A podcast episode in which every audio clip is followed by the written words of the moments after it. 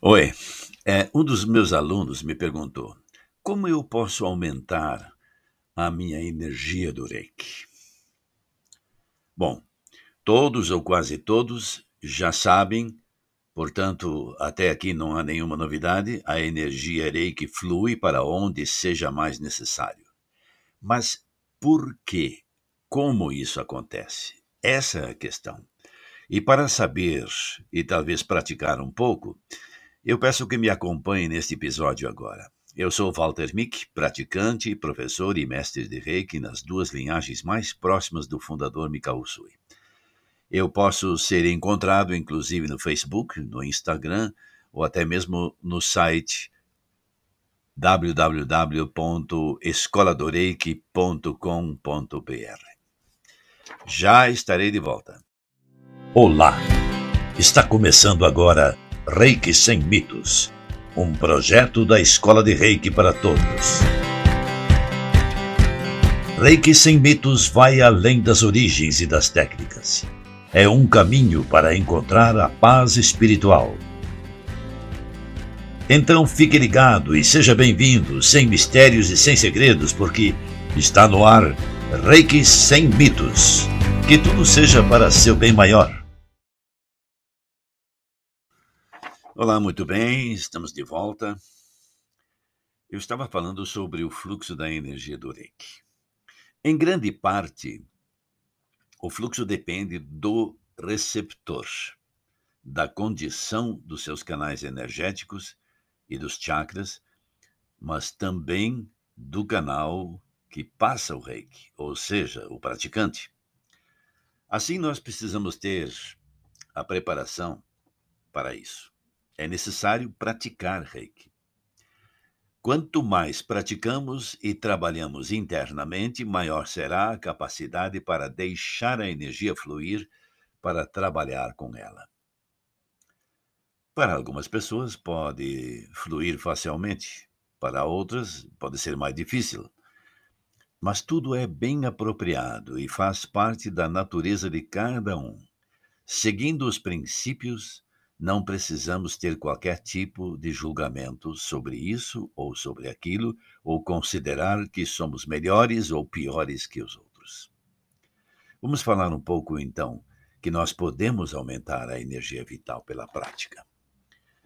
São muitos os fatores que influenciam os momentos altos e baixos da energia, o descanso, a alimentação, o estresse e até mesmo a condição com a qual nós nascemos.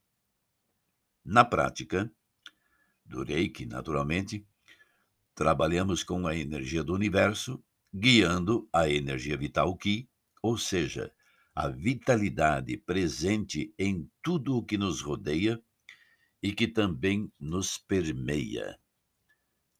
Para nós, praticantes de Reiki, o estar na natureza também auxilia bastante no reforço da nossa energia vital.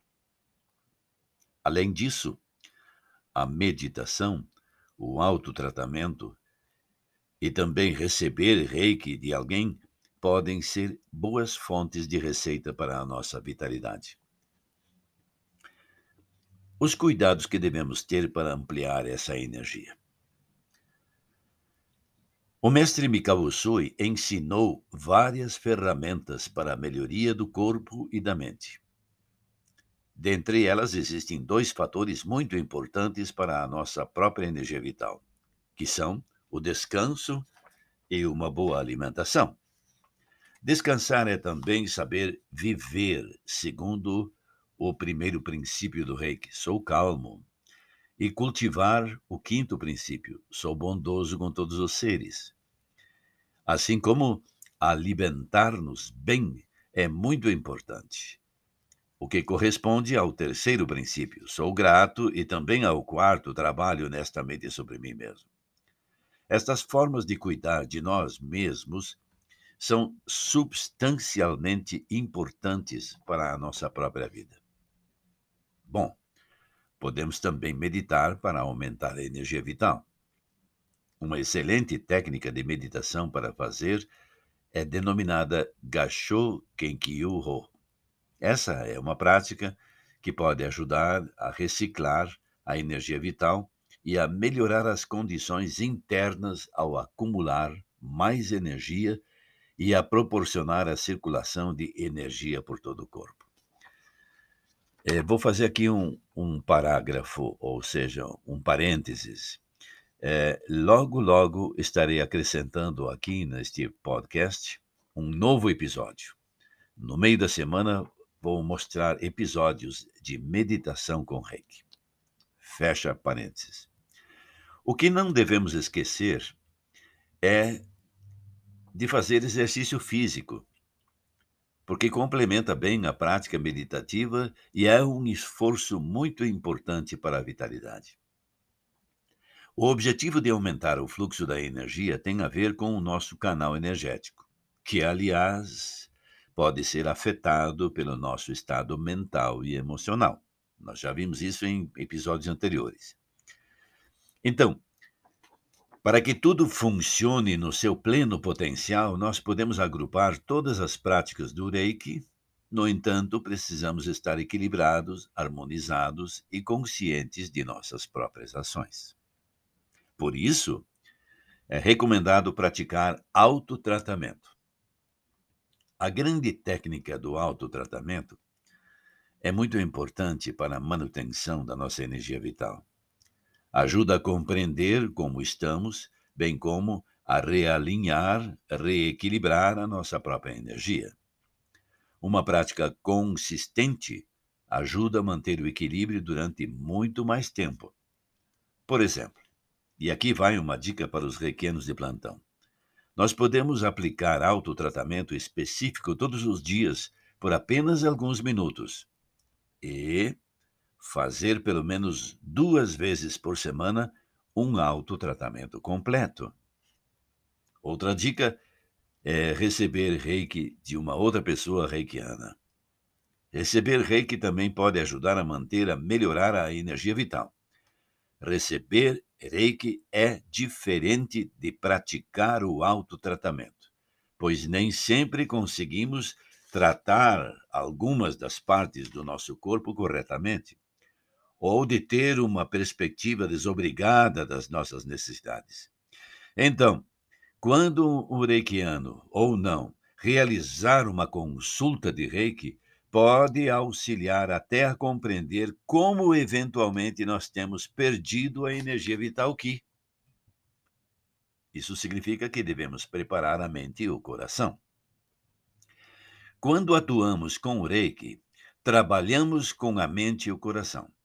Estas duas inteligências são aprimoradas com os cinco princípios. Por isso mesmo, o mestre Usui aconselhava praticar de manhã à noite os cinco princípios, bem como acrescentava, e todas as horas do dia. Mudar e elevar a nossa consciência permite-nos trabalhar mais com a energia, sem termos bloqueios emocionais ou mesmo redução de produtividade na nossa mente. Este é o porquê devemos preparar corpo físico e energético para fortalecer a emissão da energia. Assim, eu faço outra sugestão para os reikianos de plantão. Fazer banho seco e chuva de reiki para a limpeza energética e preparar-se para fazer enraizamento sempre que necessário. Começar por desbloquear as articulações, que são acumuladoras de energia densa. Energia densa não é energia negativa, bem entendido. É apenas energia com vibração mais densa. Visualizar que cada articulação se expande como se o corpo fosse crescendo. Fazer autotratamento regularmente irá ajudar a ficar harmonizado e a compreender o que ainda necessita ser trabalhado. Praticar Yoshin Kokyuho, que é a respiração purificadora, pelo menos 15 minutos, irá ajudar a desenvolver, a reciclar energia vital. Sem esta, é melhor não partilhar reiki com outra pessoa. Se tiver essas práticas em mente e as fizer regularmente, irá notar grandes diferenças no seu canal energético. No Reiki, o melhor é sempre praticar e assim podemos notar como a capacidade de fluxo se expande e como nós conseguimos veicular mais energia.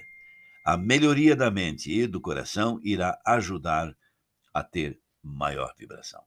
Muito bem, reiki-se e tenha boas práticas. Acabamos de apresentar Reiki Sem Mitos, um programa da Escola de Reiki para Todos, sem mistérios, sem segredos, para seu bem maior. Até o próximo episódio.